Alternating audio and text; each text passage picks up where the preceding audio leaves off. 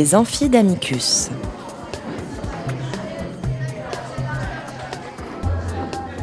Chaque semaine, Amicus Radio invite des professeurs de droit, des chercheurs et des professionnels à venir faire cours dans leur spécialité. L'occasion pour un fin spécialiste de relever le défi de traiter en cinq épisodes d'une question juridique essentielle. Aujourd'hui, Tania Rachaud, docteur en droit européen et membre des surligneurs, explore pour nous la Charte des droits fondamentaux.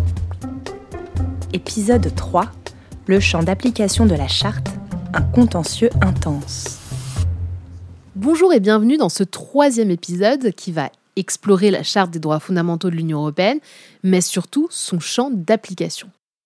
Et oui, une fois qu'il a été décidé en 2009 que la charte serait contraignante, eh bien, il faut déterminer à l'égard de qui exactement elle s'applique.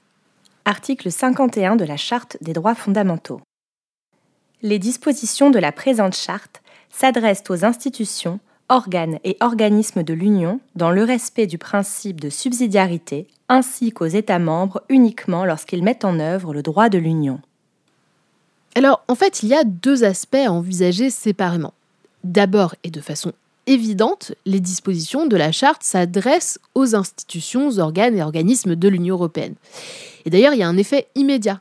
Dès 2001, la Commission européenne décidait que toute proposition d'acte qu'elle ferait eh comprendrait un contrôle a priori de la compatibilité de cet acte avec la charte. Et la Commission européenne ajoute d'ailleurs que les propositions ou projets qui ont un lien avec les droits fondamentaux feraient en plus l'objet d'un considérant spécifique qui atteste de cette compatibilité. C'est une précaution qui permettrait de conduire en cas de doute à inciter les institutions et les États membres eh à opter en faveur d'une interprétation de l'acte conformément à la Charte des droits fondamentaux. Pour clarifier tout ça, eh la Commission publie en 2010 une communication qui comporte en fait une boîte à outils avec une série de questions pour l'élaboration des normes, une sorte de checklist.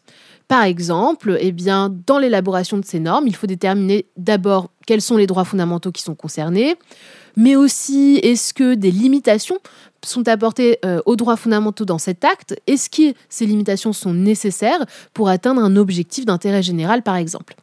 Euh, Et aussi, évidemment, la question de la proportionnalité de cette atteinte euh, à l'objectif poursuivi. Parallèlement, la méthodologie à suivre pour évaluer la prise en compte des droits fondamentaux lors des études d'impact est aussi révisée et c'est dans l'accord interinstitutionnel Mieux légiféré de 2016 que la considération des droits fondamentaux dans le cadre de ces études d'impact est aussi mentionnée.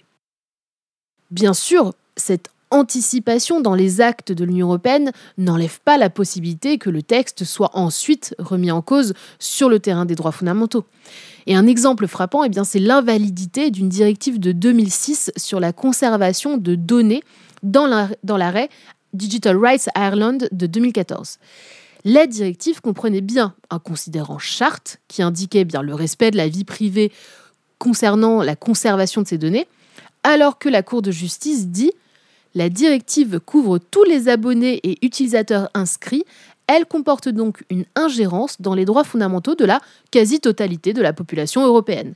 Et c'est intéressant d'ailleurs de relever que des États ont été poursuivis pour ne pas avoir transposé dans les temps cette directive de 2006 et ont dû payer une amende alors que toute la directive était finalement invalide. On ne sait d'ailleurs pas si ça leur a permis d'être remboursé. Venons-en donc maintenant au second point qui est le vrai sujet de débat au sujet de la charte et de son champ d'application.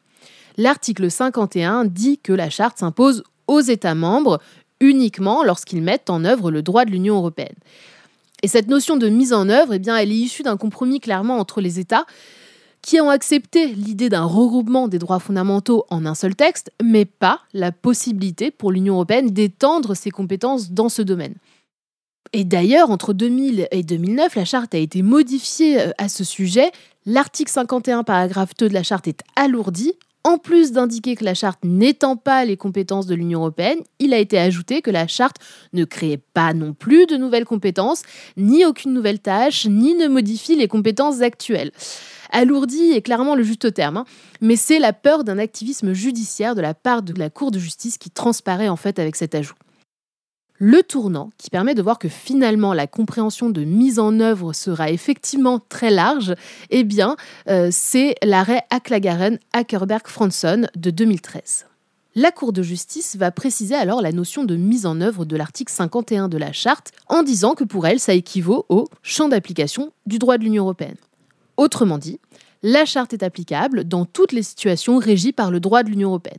Donc, le droit de l'Union européenne, lorsqu'il est applicable, ça implique forcément que la Charte des droits fondamentaux le soit aussi.